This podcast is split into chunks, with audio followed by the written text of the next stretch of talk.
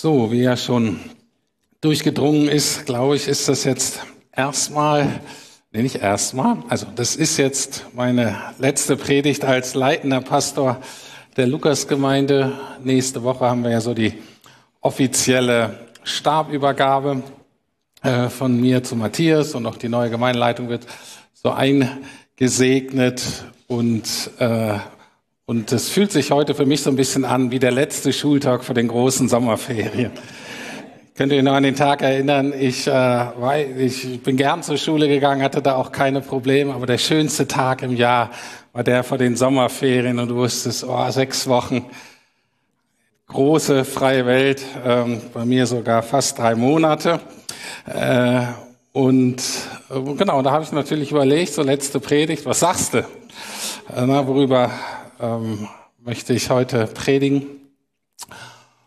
Und äh, da ist mir äh, ähm, ein Name von einem Lebensmittelgeschäft eingefallen, und zwar in der Invalidenstraße. Interessanterweise war ich da noch nie, ich bin da immer nur äh, dran vorbeigefahren. Aber der Name ist großartig. Der ist so großartig, ich dachte, ich musste unbedingt mal rein ins Geschäft.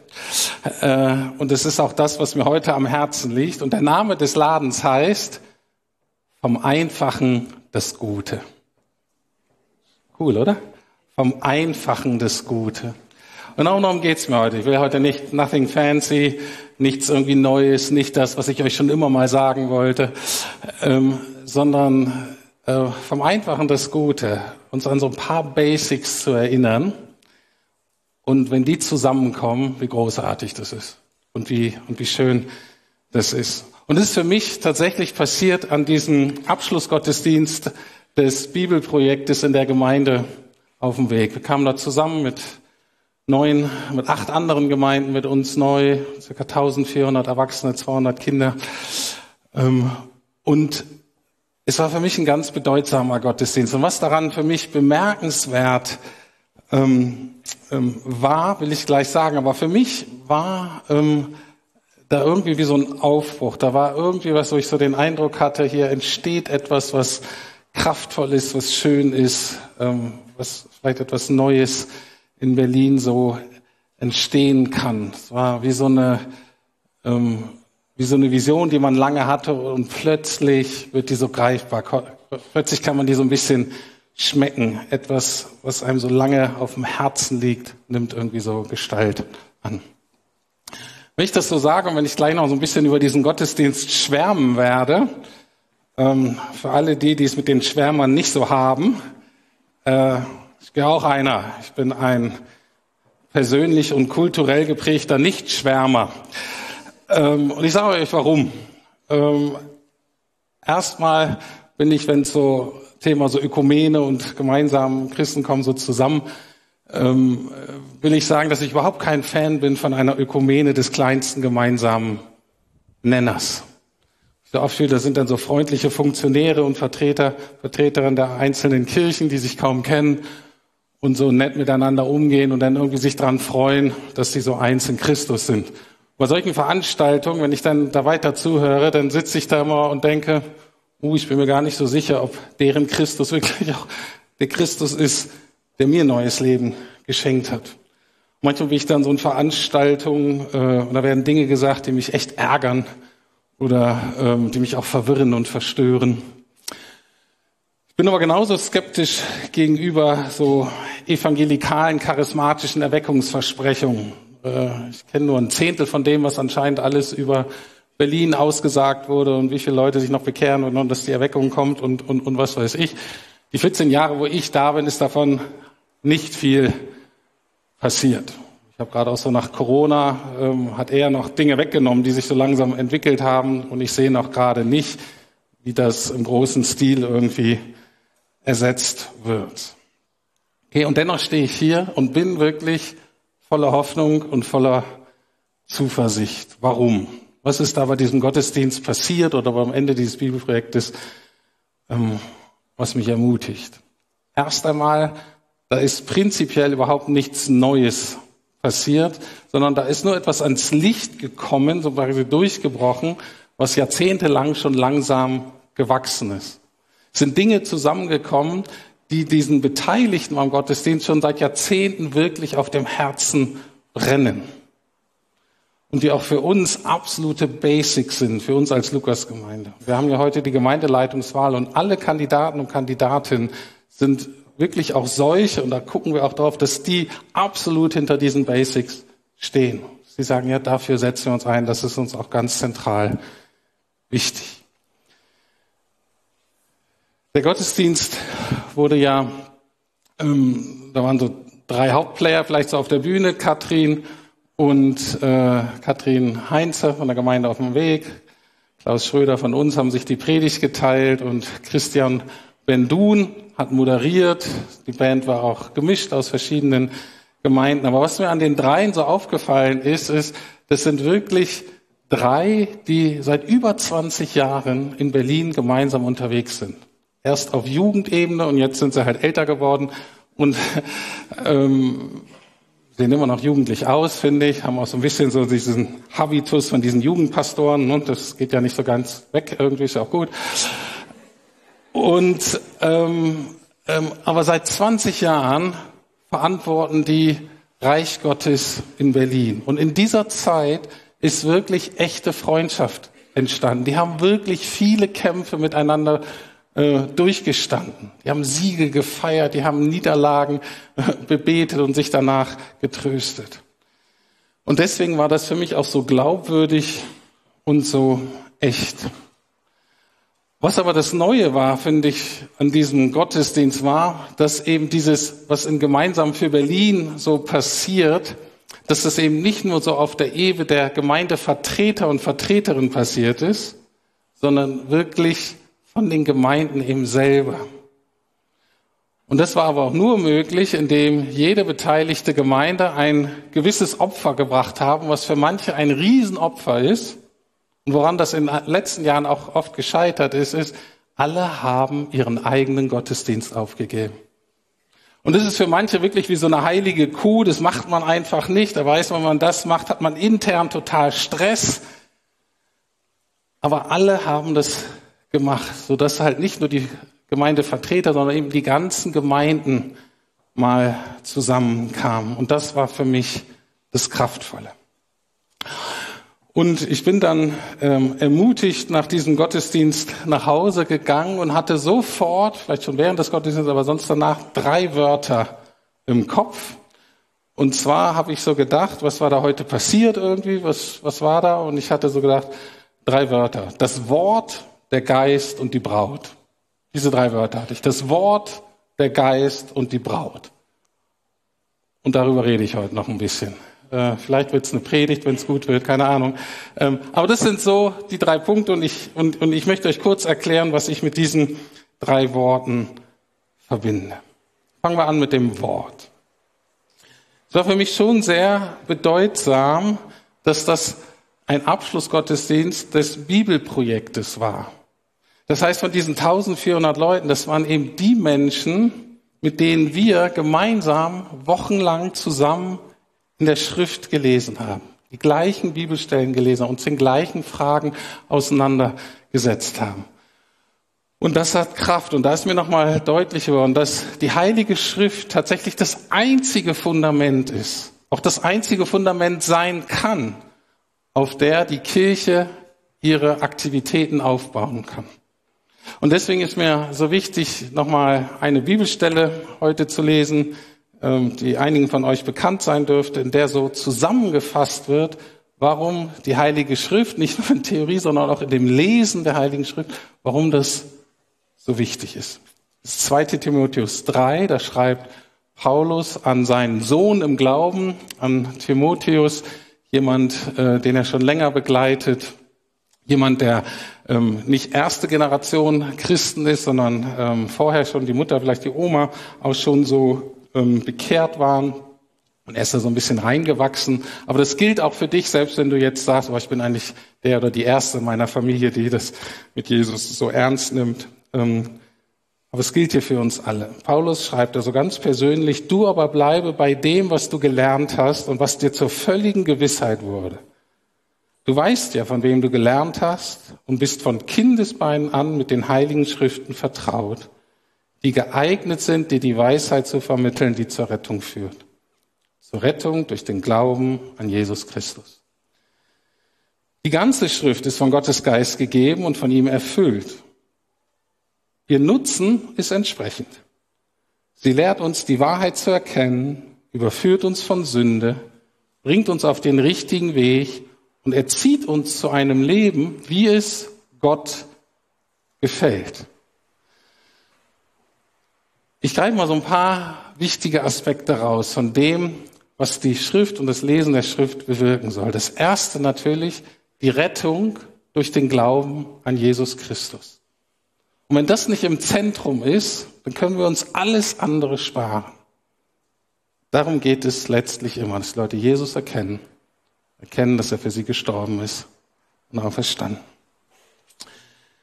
Zweite, was wir hier sehen, ist, dass es immer eine ganz enge Verbindung ist zwischen Schrift, zwischen Wort und Geist. Das erkläre ich gleich noch ein bisschen mehr. Aber hier steht, ne, das Wort ist gegeben von Gott Wirklich steht das so eingehaucht.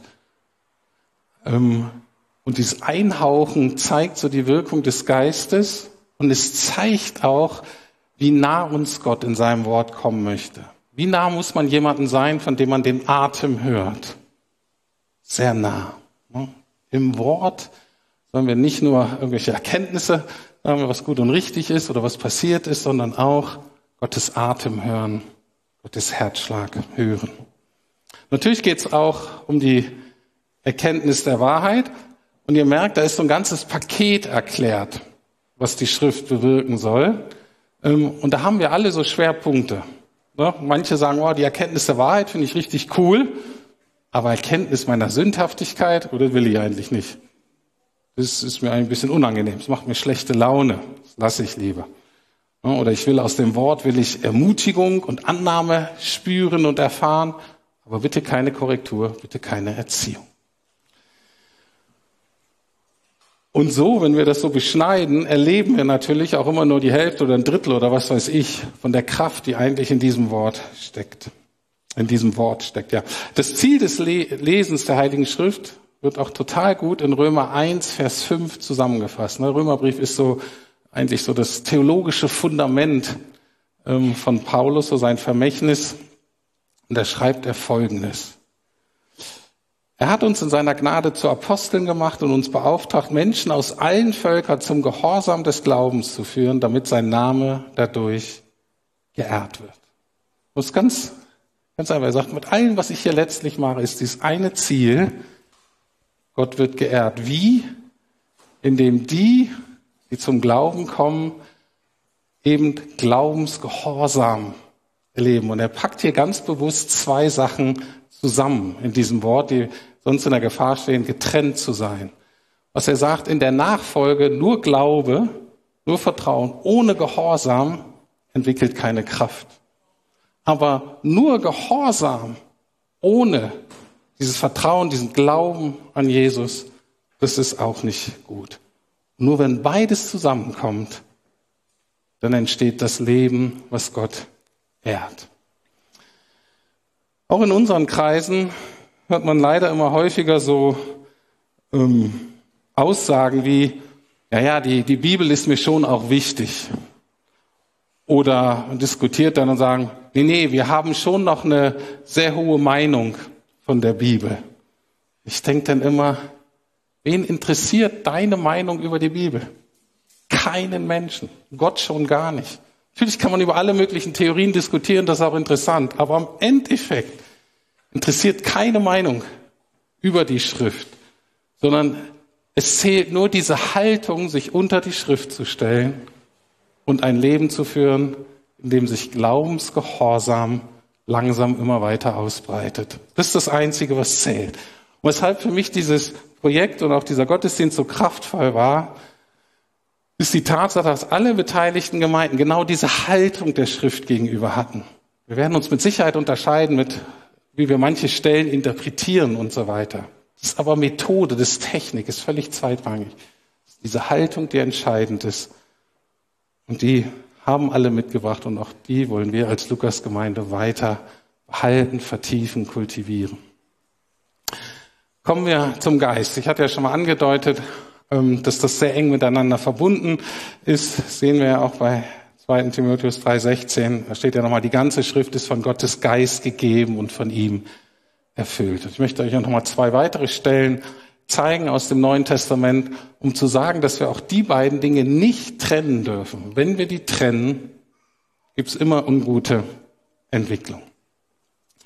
2. Korinther 3, Vers 6 steht, er, also Jesus hat uns befähigt, Diener des neuen Bundes zu sein, der nicht vom Buchstaben, sondern vom Geist gekennzeichnet ist. Denn der Buchstabe allein tötet, der Geist aber macht lebendig. Also nur Buchstabe, nur Gebot, nur Gesetz, nur Wort, nur geschichtliche Erzählung tötet, bringt nichts. Der Heilige Geist muss dazukommen. Oder in Worten Jesu, er drückt es mal so aus in Johannes 6, Vers 63. Der Geist macht lebendig, menschliches Bemühen nützt nichts, aber die Worte, die ich euch gesagt habe, sind von diesem Geist und von Leben erfüllt. Die beiden Dinge müssen zusammenkommen, damit sich eine Dynamik des Lebens entwickeln kann.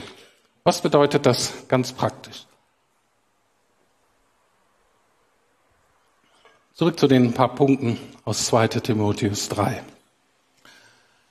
Also, ohne Heiligen Geist, ohne Wirken des Geistes kommen Menschen nicht zur Erkenntnis von Jesus Christus, kommen die nicht zum rettenden Glauben an Jesus. Die können die Schrift so lange lesen, wie sie wollen. Diese Erkenntnis muss der Heilige Geist geben. Sonst finden die in Jesus, der interessant ist, der vielleicht ein Vorbild ist, der irgendwie inspirierend ist oder so. Aber darin zu erkennen, dass er wirklich der Gott ist, der auf die Erde gekommen ist, um für meine Sünden zu sterben, um mir ein neues Leben zu geben, dass er wirklich mein Retter ist und mein Herr und mein König und ich durch ihn Gott zum Vater habe, das kann nur der Heilige Geist Menschen eröffnen. Und das ist auch eine Entlastung für uns aber auch irgendwie ein Schmerz. Aber die Entlastung ist es, wir können erzählen, wir können erklären, wir können es weitergeben, dass es Klick macht. Da muss der Heilige Geist dazu kommen. Deswegen ist unser Auftrag zu beten, dem Geist Raum zu geben, dass er wirkt. Erkenntnis der Wahrheit ohne Heiligen Geist macht sie in der Regel stolz, arrogant, überheblich und damit werden Menschen unbrauchbar fürs Reich Gottes. Wie ist mit der Erkenntnis der Sünde ohne Heiligen Geist? Wenn wir erkennen, wer wir wirklich sind, unsere Schuld, unsere Sündhaftigkeit, unsere faulen Kompromisse, ohne den Heiligen Geist führt das dazu, dass wir uns schlecht fühlen. Das wird zu einer Last, Sündenerkenntnis wird zu einer Last, wird zu einer Überforderung. Das führt dann dazu, dass Menschen in der Regel sich minderwertig fühlen, ab, abgelehnt von Gott, die werden dann depressiv äh, und so weiter. Gerade Leute, die sich eigentlich echt bemühen. Und das Problem ist, so in den letzten 20, 30 Jahren, gerade auch unser Teil der Christenheit ist, dass da ganz viel Poppsychologie reingekommen ist. So Psychologie auf so Populärebene, äh, und da haben die gesagt, oh, wenn wir das machen, dann machen wir, wenn wir den Leuten wirklich erzählen, wie heilig Gott ist und welche Ansprüche er hat und wie so ein Leben mit ihm eigentlich aussieht, dann ist das überfordernd, dann ist es zu viel, dann machen wir Druck. Und die Reaktion von ganz vielen war, dass wir den, die Ansprüche einfach immer weiter gesenkt haben. So dass jeder, der halbwegs beieinander ist und einen guten Tag hat, das selber hinkriegt. Ne, wir wollen nicht, dass die Leute sich schlecht fühlen. Ne, wir wollen den Druck wegnehmen. Und Gott wird immer unheiliger. Seine Anforderungen an unser neues Leben werden immer weniger. Und das hat katastrophale Auswirkungen. Was ist die Antwort darauf? Die Antwort kann nur sein, mehr Heiliger Geist, der uns, wenn er uns überführt, und der Heilige Geist macht immer beides. Wenn der Heilige Geist am Werk ist, nicht wir selbst, nicht unsere Eltern, nicht unsere Prägung, nicht unsere eigene Ehrgeiz, aber wenn der Heilige Geist am Werk ist und uns wirklich überführt, von unseren faulen Kompromissen, von den Versprechen, die wir nicht gehalten hat, von den auch Schmutz und Elend in unserem Leben. Dann führt er uns immer auch zum Kreuz. Denn treibt die Erkenntnis von unserem elenden Dasein manchmal, treibt uns in die offenen, liebenden Arme des Vaters. Und das ist die Antwort auf die Heiligkeit Gottes. Das ist die Erkenntnis von Sünde, also sage, unter der Leitung des Heiligen Geistes, die uns dann zu Jesus und damit letztlich auch in die Freiheit führt. Ohne Geist wird dieses ganze Thema, ne, der, auf dem richtigen Weg sein, äh, Korrektur, erzogen werden und so weiter, das wird sowas klassisch deutschen Tugenden, Pflicht, Moral und so weiter. Ist nicht schlecht, ähm, aber ist nicht das Leben in der Nachfolge, so wie Jesus sich das denkt. Und ich komme wieder zurück zu diesem Bibelprojekt, zu diesem Gottesdienst, zu den Gemeinden, die da unterwegs war. Und auch da wieder das Schöne zu sehen, dass alle Beteiligten dieses Grundverständnis hatten von Wort und Geist. Jede einzelne Gemeinde hat noch so eigene Erkenntnisse, Überzeugungen, was der Heilige Geist genau macht und was da noch so alles passieren kann und so weiter. Aber diese Grundüberzeugung, dass die beiden zusammenkommen müssen, die ist auf allen ähm, von allen vertreten und deswegen war das so kraftvoll. Und das führt mich zum dritten Punkt, das führt mich zur Braut. Ähm, für manche von euch vielleicht ein bisschen komisch. Ähm, Im Neuen Testament gibt es verschiedene Bilder oder Metaphern für die Gemeinde Jesu, also für die Kirche. Und eins davon ist die Braut. Wir sind die Braut Jesu gerade für uns Männer doch ein bisschen schwierig, uns so reinzudenken und reinzufühlen. Aber es ist halt so. Kann ja auch nicht ändern. Und dahinter ist etwas sehr, sehr Schönes. Was mir als deutschen Mann erstmal total unattraktiv erscheint. Äh, aber wenn ich mich darauf einlasse und der Heilige Geist wirklich denke, wow, das ist richtig was, was Schönes. Und ich lese das mal aus 2. Korinther 11, Vers 2. Das ist eine längere Passage, lohnt sich zu lesen. Ich greife nur den raus. Denn ich wache über euch mit Gottes Eifersucht. Ich habe euch einem einzigen Mann verlobt, nämlich Christus. Und ihm will ich euch als eine unberührte Frau zuführen. Ich finde es so erstaunlich, dass Paulus, der sein ganzes Leben dafür hingegeben hat, dass Menschen Jesus kennenlernen, dass sie ihr Leben in Ordnung kriegen, dass sie die Freiheit und das Gute erfahren, was von Gott kommt. Aber jeder Einzelne oder jeder Einzelne anscheinend für Paulus ist wie, der sehnt sich danach, dass jeder und jede von uns zu so einem Liebhaber von Jesus wird, dass du wirklich sagst, das, was immer die sonst machen, was immer da sonst passiert, aber eifersüchtig. Für mich ist ganz wichtig, dass die, die zum Glauben kommen, dass sie nicht letztlich ihr Leben noch suchen in den Götzen ihrer Zeit, in Arbeit und Erfolg und Prestige und was da eigentlich immer alles gibt. Sondern er sagt, dass sie wirklich mit ganzem Herzen so auf Jesus ausgerichtet ist, wie eine verliebte Braut auf ihren Bräutigam. Und das ist die Aufgabe von Gemeindeleitung, Pastoren, von den Ehrenamtlichen, Gemeindeleitung, auch darüber zu wachen, dass sich auch die Lukas-Gemeinde so entwickelt, auf den Tag, wenn wir Jesus, wenn Jesus uns entgegenkommt, ne, wird auch mal so als das Hochzeitsmahl des Lammes äh, beschrieben, ne, dass wir uns so entwickeln, wie eine unberührte Braut, voll verliebt, ganz hingegeben. Ähm, und auch da, die Kandidaten, die wir euch heute vorstellen, haben auch genau das unter anderem im Sinn. Sagen, ja, das ist uns wichtig. Kurz die Frage, was befleckt denn die Braut oder was macht eine Braut denn unwürdig? Das steht in den nächsten beiden Versen, vielleicht zwei Punkte, die auch für uns relevant sind.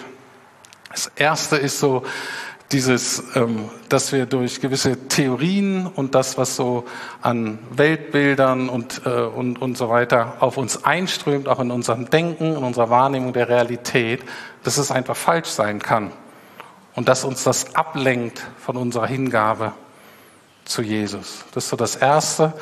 Und das Zweite, auch damit verbunden, ist einfach klassisch Irrlehre. Da steht da, da wird zwar von Jesus geredet, aber es ist nicht der Jesus der Bibel, es ist nicht der Sohn Gottes. irgendein anderer. Und da wird zwar von dem Evangelium erredet, von irgendeiner frohen Botschaft, aber es ist nicht das Evangelium des Neuen Testamentes. Und darüber müssen wir wachen, dass wir sicherstellen, das bleibt in möglicher Reinheit erhalten. Wie hat sich das ausgedrückt in der Vorbereitung des Gottesdienstes auf der GADW? Wir als Vorbereitungsteam und besonders die, die den die Gottesdienst letzt verantwortlich haben, uns war ganz wichtig, keine Show und keine Special Effects. Nichts irgendwas, was wir da kreieren an so, wow, was hier passieren kann, was man nur hinkriegt, wenn man viele Leute hat und viel Geld und so weiter, was die meisten Gemeinden nicht haben in Berlin. Ähm, und wir wussten aber, dass das gar nicht so leicht ist, weil wenn man in diese Gemeinde kommt, dann denkt man ja schon mal, wow, was ist denn hier los? Ne? Wie so ein Konferenzzentrum und so weiter, ist man schon so beeindruckt und eigentlich abgelenkt. Dann sieht man da diese Riesenbühne und alle Lichter und so Riesenband und so weiter und und wir haben so gedacht, oh Herr, das ist echt schwierig. Da von den Rahmenbedingungen ist es nicht gut. Das ist der einzige Platz, der so groß ist. Aber von den Rahmenbedingungen ist es in dem Sinne nicht so gut, nicht so einfach, weil die Gefahr ist, dass es irgendwie Show wird. Und dann gibt's ja auch so nach diesen Gottesdiensten, manche Gemeinden ähm, haben das ja auch so, da war es ja auch so, dann applaudiert man danach so, das ist der Applaus für Jesus. So ein bisschen auch so eine Form des Ausdrucks der Dankbarkeit, den ich zum Beispiel nicht so mag. Denke mal nach, applaudieren wir wirklich Jesus oder applaudieren wir uns nicht hier selber? All solche Elemente kommen dann so dazu. Und wir wussten, dass, ja, da gibt's auch unterschiedliche Empfindungen, aber in der Vorbereitung war das uns ganz, ganz wichtig. Wir wollen es wirklich nur die Basics. Wir wollen eine Predigt, die auf der Schrift basiert. Wir wollen Gott loben und preisen zusammen. Wir wollen miteinander und füreinander beten. Und danach wollen wir noch zusammensitzen bei Essen und Trinken, uns irgendwie kennenlernen. Das wollten wir, mehr nicht. Wir wollten wirklich Gemeinde Jesu sein, Volk Gottes, Gottes Familie, die sich sammelt um Jesus und dass Jesus groß rauskommt. Und ich hatte den, wirklich den Eindruck, war total dankbar, dass genau das passiert ist. Genau das ist passiert. Und ich war so da gesagt, Herr Jesus, davon mehr. Davon mehr. Vom Einfachen das Gute. Mehr davon. Und diese Braut, wir als Gemeinde Jesu, wir haben eine doppelte Berufung. Wir haben wahrscheinlich noch mehr als eine doppelte Berufung, aber ich greife mal zwei, zwei Aspekte. Also ersten habe ich schon gesagt, wir sind aufgefordert, unsere ganze Liebe und Hingabe Jesus, unserem Bräutigam, zu schenken. Dann gibt es aber noch eine zweite Berufung, nämlich andere einzuladen, damit auch die sich in unserem Bräutigam verlieben. Da bricht das Bild so ein bisschen zusammen, aber ihr versteht, was ich meine. Offenbarung 22, 17. Ein ganz schöner, intensiver Vers, sich lohnt auch zu meditieren, ganz am Ende des Neuen Testamentes. Der Geist und die Braut rufen. Siehst du, kommen wieder zwei Sachen zusammen. Ne? Der Geist und die Braut rufen, komm. Und wer es hört, soll in den Ruf mit einstimmen, komm.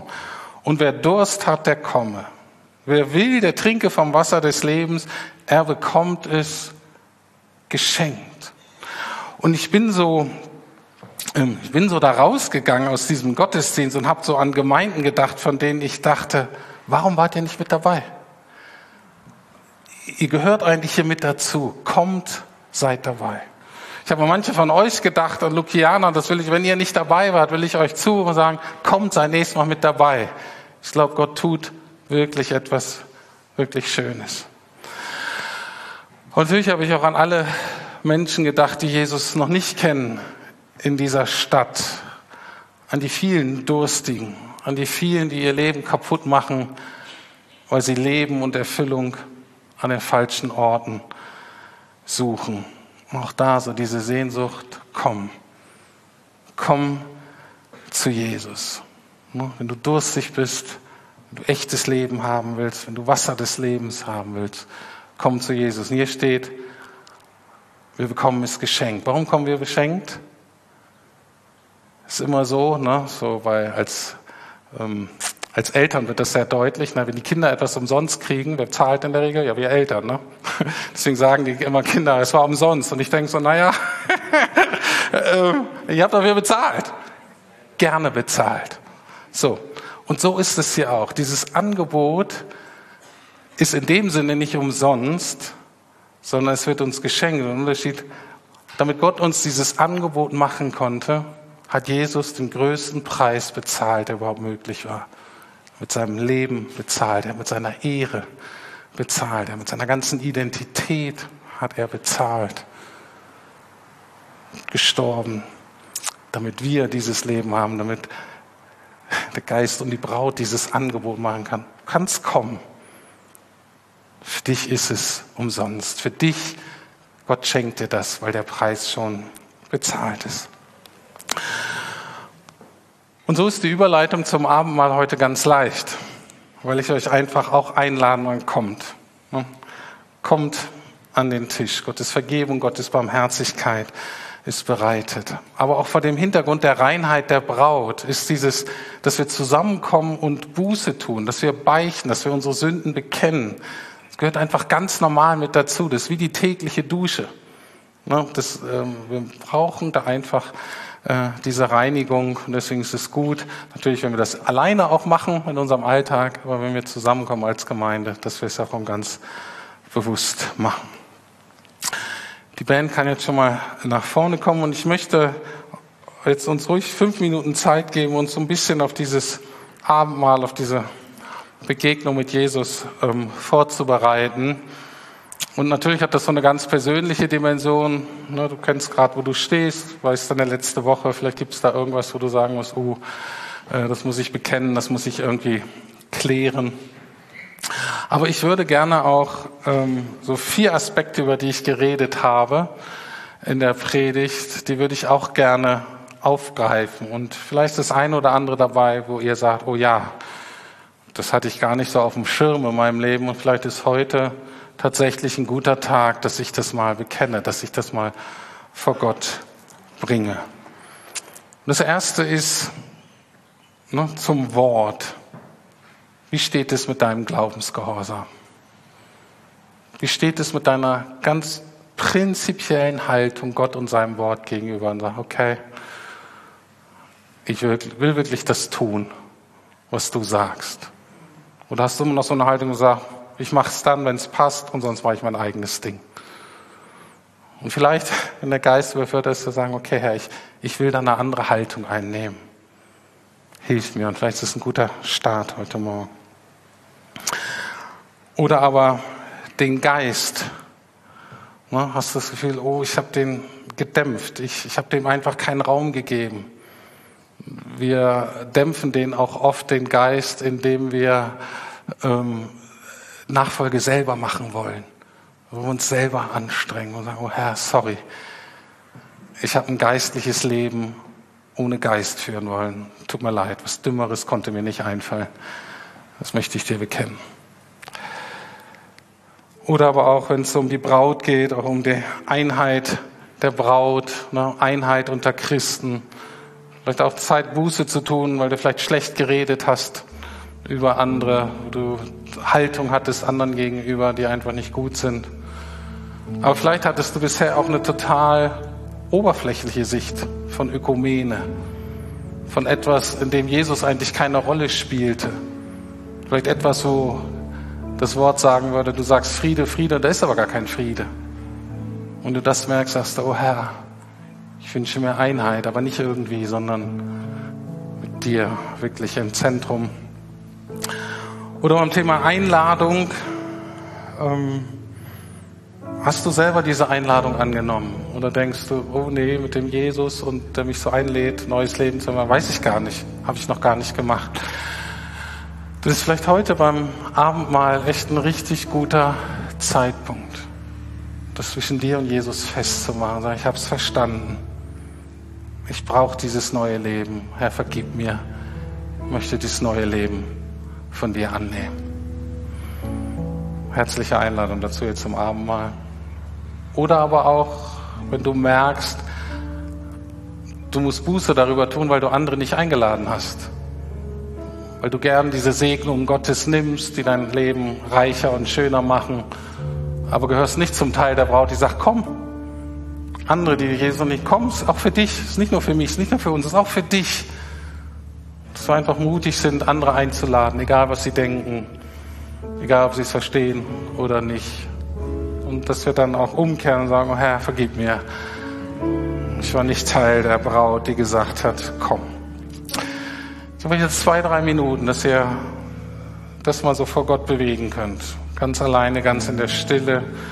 Und dann werden wir ein gemeinsames Bekenntnis sprechen für die, die am Abend mal teilnehmen wollen. Aber ihr habt jetzt ein bisschen Zeit zum Nachdenken, zum Gebet.